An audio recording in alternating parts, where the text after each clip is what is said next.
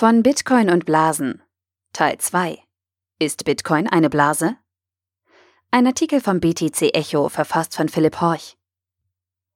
Von Bitcoin und Blasen in unserem Dreiteile erkunden wir, was Spekulationsblasen ausmacht, ob wir uns momentan in einer Blase befinden und wie die Zukunft aussehen könnte.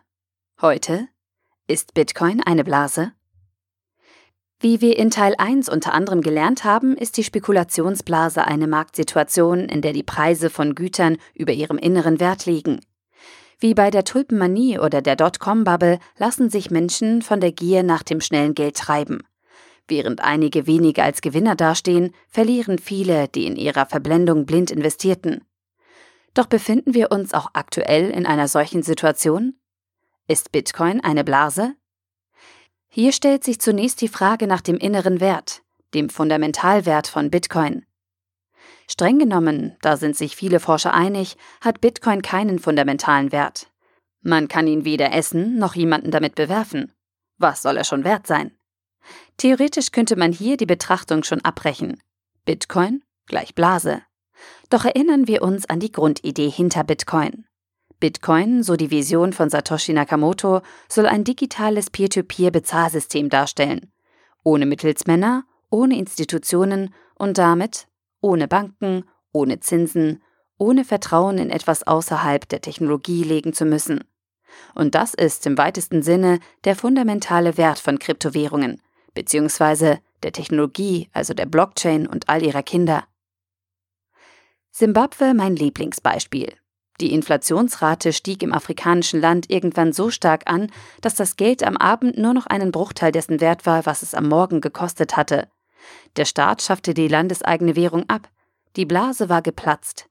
In der Folge verwendete der Staat Fremdwährungen, doch auch diese stießen bald an ihre Grenzen. Entweder berechneten die Banken viel zu hohe Gebühren, oder es war schlicht und einfach kein Geld da, das aus dem Automaten kommen konnte. Und hier kam Bitcoin ins Spiel. Die Menschen vertrauten der Technologie viel mehr als den Institutionen. Sollte Bitcoin also eine Blase sein, kann die Kryptowährung wie in Simbabwe den größten aller Blasen den Rang strittig machen. Dem von Zentralbanken herausgegebenen Fiat-Geld. Denn Fiat-Geld ist auch nur eine Blase. Der US-Dollar besteht zu 75 Prozent aus Pappe und zu 25 Prozent aus Papier. Der tatsächliche fundamentale Wert ist letztlich Vertrauen. Fiat-Währungen sind genauso viel wert wie das Papier, auf dem sie gedruckt sind. Und hier kommt es letztlich doch auch darauf an, welche Blase nun zuerst platzt. Man muss gut abwägen. Wird sich das Misstrauen gegenüber Institutionen durchsetzen? Kann es dazu kommen, dass das Vertrauen in die Technologie auf der anderen Seite groß genug ist, um die andere Blase zum Platzen zu bringen? Noch eine wichtige Frage drängt sich auf.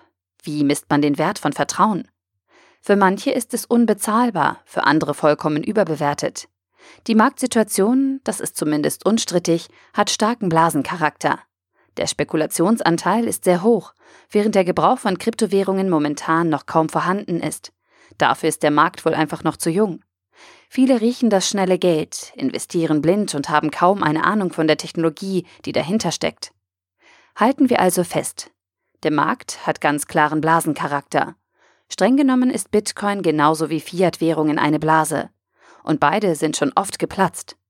Doch soll uns das tatsächlich stören? Fest steht, im Krypto-Universum werden noch mehrere Blasen platzen. Die Spreu wird sich vom Weizen trennen. Denn unsere Situation ist eine ganz ähnliche wie zu Beginn der Dotcom-Blase. Da gibt es diese neue bahnbrechende Technologie auf der einen Seite auf der anderen Seite gibt es Trittbrettfahrer, die so viel Kapital wie möglich aus der Blase ziehen wollen, bevor sie platzt. Momentan kursieren auf ICObench.com 1676 angekündigte ICOs.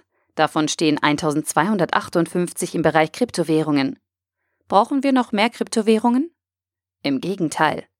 Was wir brauchen, sind weniger Kryptowährungen, dafür solche, die funktionieren ob Bitcoin und das Lightning Network es schaffen, die Skalierungsprobleme in den Griff zu bekommen, oder ob sich Ethereum mit den Smart Contracts letztlich etablieren wird, das weiß heute kein Mensch. Vielleicht schafft es auch tatsächlich einer der ICOs, sich durchzusetzen. Oder wird es der unterschätzte Außenseiter Monero? Das steht ebenso in den Sternen wie die Frage, ob sich IOTA und sein Tangle im Internet der Dinge durchsetzen wird. Vielleicht kommt auch hier ein Konkurrent um die Ecke geschossen und macht sich breit. Eins ist sicher, Die Krypto- und vor allem die ICO-Blase wird noch öfter platzen. Doch die Blockchain-Technologie wird sich durchsetzen. In welcher Form auch immer. Ob sich Bitcoin als Währung durchsetzen wird, ist ungewiss. Als klassische Anlageform im Sinne eines Assets oder als digitales Gold hat es viel mehr Chancen. Doch dazu mehr im dritten Teil. Der Artikel wurde gesprochen von Priya, Vorleserin bei Narando.